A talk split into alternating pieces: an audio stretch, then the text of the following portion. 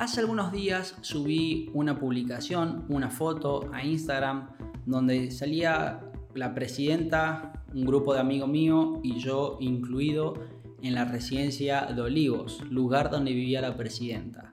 Esto fue en mayo del 2012, hace 8 años atrás, y fue el día que tuve el agrado de conocer al presidente, lo cual si bien no soy una persona muy política, no soy muy partidario de la visión de blanco y negro, soy más bien de, analizar las cosas.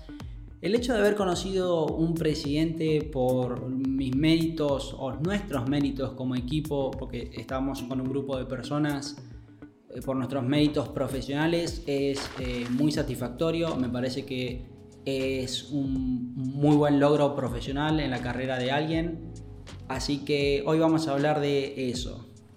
Mi nombre es Mati Sánchez y estás escuchando el podcast El futuro es hoy.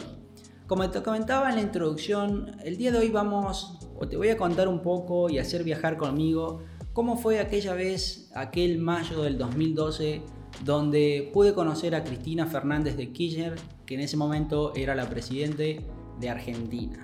Todo se remonta a quizás unos seis meses atrás, finales del 2011, donde la empresa Microsoft abría las inscripciones para su competencia de desarrollo de software. De hecho, es la competencia de desarrollo de software más grande del mundo.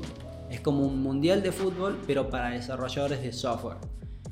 Entonces, nosotros nos inscribimos con un grupo de amigos, siendo muy jóvenes. Yo apenas tenía 16 años, que era el límite de edad de 16 para adelante, creo que lo máximo eran 40 años, con la condición de ser estudiantes. No especificaba ser universitario o de secundario, así que nosotros con mi grupo de amigos estamos todos terminando el secundario y nos decidimos a competir.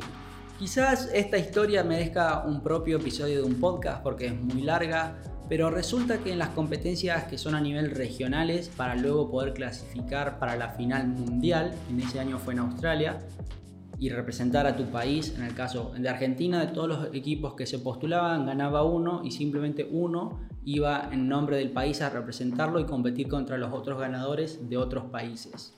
Allí en la final creo que competían alrededor de 72 países, 72 naciones, 72 equipos representando a sus países. Así que, bueno, en resumen, pasamos las, las, las, distintas etapas, clasificamos y ganamos las finales regionales de Argentina y Uruguay. Entonces nos fuimos a representar a Argentina, a Australia con este grupo de amigos.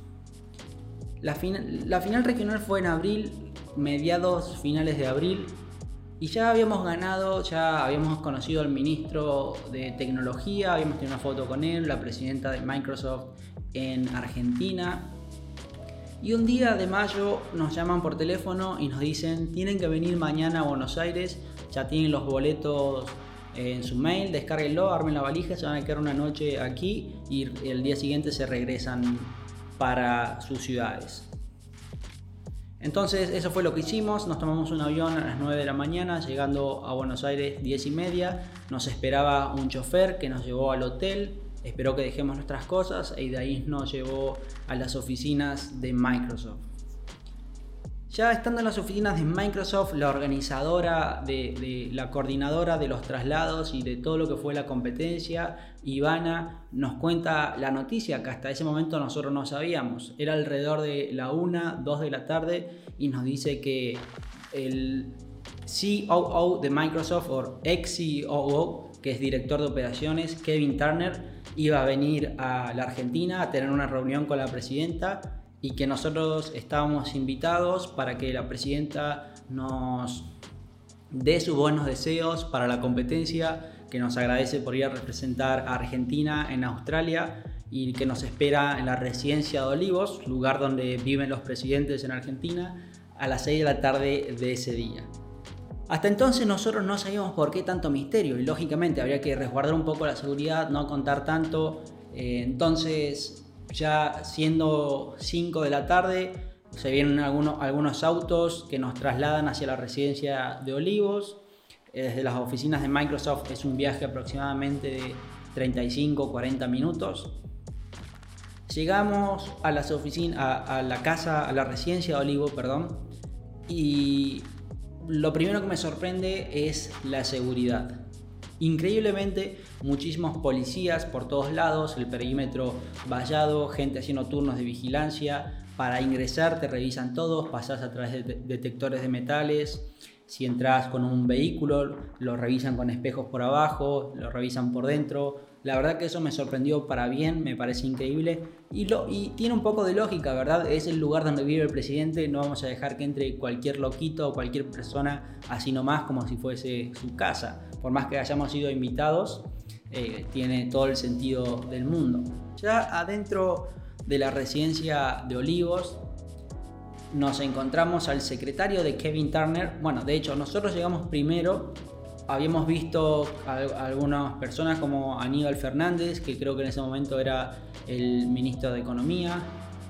Y para 20 minutos de ya haber llegado a la residencia de Olivos, sentimos un helicóptero. Era Kevin Turner con su grupo de gente eh, que había llegado desde un vuelo privado a Argentina, luego se bajaron del avión, se subieron al helicóptero y llegaron en helicóptero a la residencia de Olivos. Conocimos al secretario de, Kevin Turner, nos pusimos a hablar un poco con él, eh, nos, había felicitado por haber ganado en Argentina, y a Kevin Turner y a Cristina lo conocimos al mismo tiempo. Ellos estaban teniendo una reunión por aparte, que no, no era con nosotros, lógicamente. Era una, reunión con algunos ministros, el de Economía, el de Educación, el de Tecnología, algunos dirigentes políticos, lógicamente Cristina, Kevin Turner, eh, sobre para mejorar un poco la tecnología y las comunicaciones en la educación en Argentina, en ese momento había entrado en vigencia el Plan Conectar, que llevaba computadoras, netbooks a las escuelas, conectividad, internet, lo cual me pareció muy interesante y, fue, y es una buena forma de ayudar a la gente a estar más conectadas, a enseñarles de computación.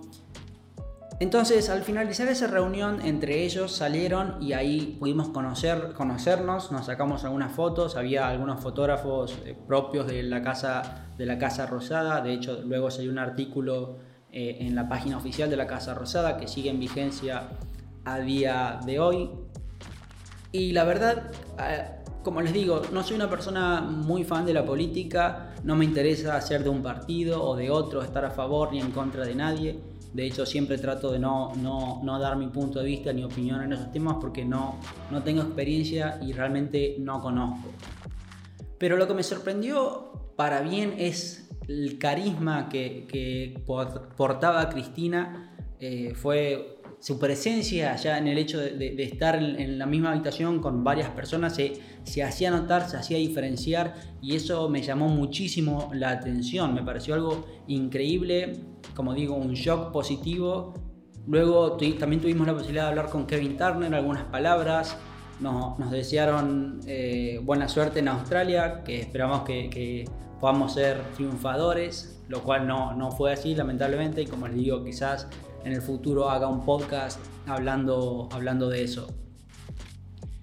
Y ya para ir concluyendo un poco el episodio de hoy, que es corto, sobre esta anécdota, hablando con un familiar mío cerca de esas fechas, él me comentó que había conocido a Menem, que también fue presidente de Argentina, y que de hecho él lo odiaba rotundamente a Menem. Y lo conoció en Mar de Plata en un, en un verano, jugó un partido de fútbol con él y también le había sorprendido el carisma que tenía esa persona e incluso hizo que le dejara de desagradar y le empezaba a gustar en sí la persona de Menem. Y esto me hace pensar un poco a los presidentes o personas públicas muy expuestas, nosotros tenemos imágenes mentales de cómo son, por lo que hablan, por lo que escuchamos, pero también por la influencia que tenemos de nuestra familia, nuestros grupos de amigos, nuestras propias creencias y al ser personas tan públicas se nos hacen familiares porque la vemos en las noticias, en los diarios, en internet, las redes sociales. Y el hecho de conocer a una persona tan importante eh, para mí siempre va a ser muy choqueante y, y, también tiene mucho que ver con, por ejemplo, cuando conoces a, a tu fan, a tus ídolos, a tus músicos favoritos, que a veces parecen personas desagradables o no te prestan lo suficientemente atención. Eh, entonces eso me pareció muy, muy curioso, el carisma de Cristina, haberla conocido de esa forma y que me haya choqueado e impactado de forma tan positiva. De hecho, me fui, me fui contento de poder haberla conocido y del carisma que ella tenía. Esa es la palabra que yo resaltaría aquí. Así que hasta aquí llegamos al episodio del día de hoy. Te invito a que te suscribas si estás en YouTube, que me sigas en Spotify, me busca como El Futuro Soy o Mati Sánchez con Y. Asimismo estoy en Instagram. Subimos episodios nuevos todos los martes y viernes, así que nos vemos el martes próximo. Chao, chao.